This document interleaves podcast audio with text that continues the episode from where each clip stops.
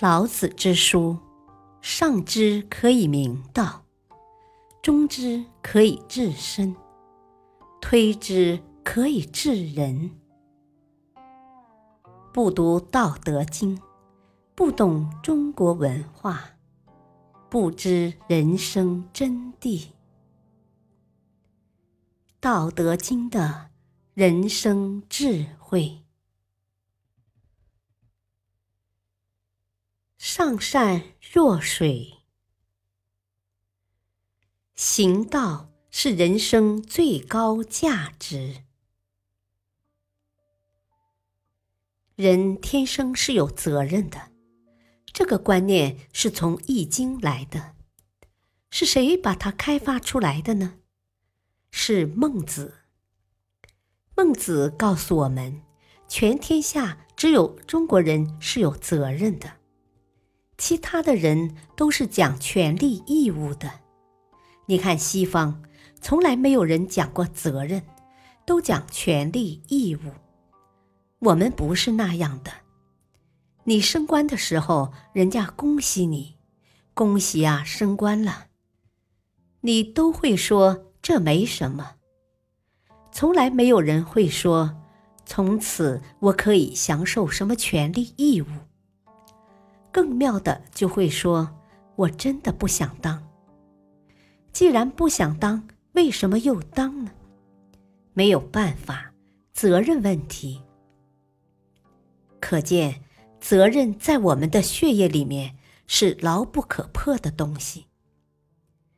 既然要做人，就要做一个有价值的人，这是大家都能够认同并接受的观点。”世界上几乎所有的人都有这样的疑问：人生最高的价值是什么？对此，一千个人有一千个答案。对于这个问题，老子的回答非常高明。他告诉我们，人生的最高价值就是道。我们生活的方方面面都离不开道。可见。道的范围非常之广，可以包罗万象，把所有我们所能够说出来的最高价值都包含在里面。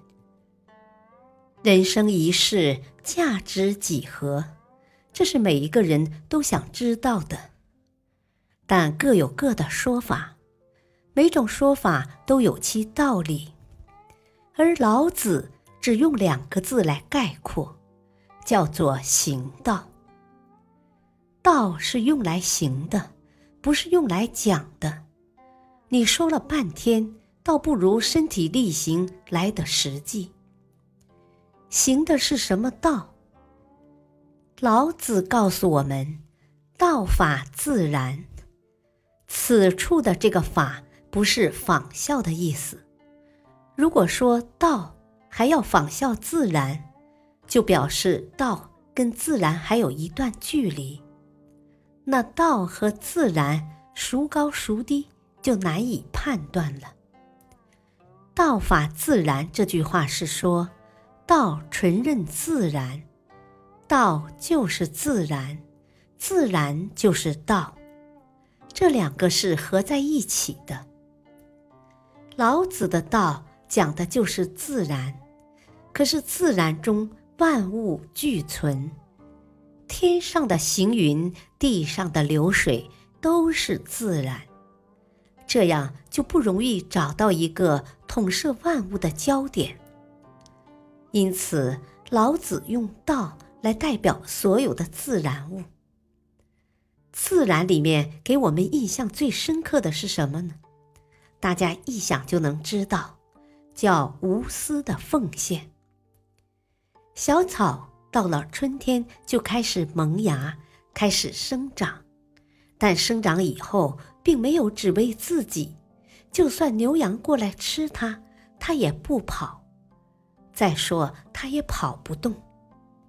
问题的关键不在于此，它不是不愿意跑，也不是不敢跑，而是根本就没有跑的概念。你要吃我。那就请吃吧。他没有抱怨，什么都没有做，这叫自然。感谢收听，下期播讲水之七善。敬请收听，再会。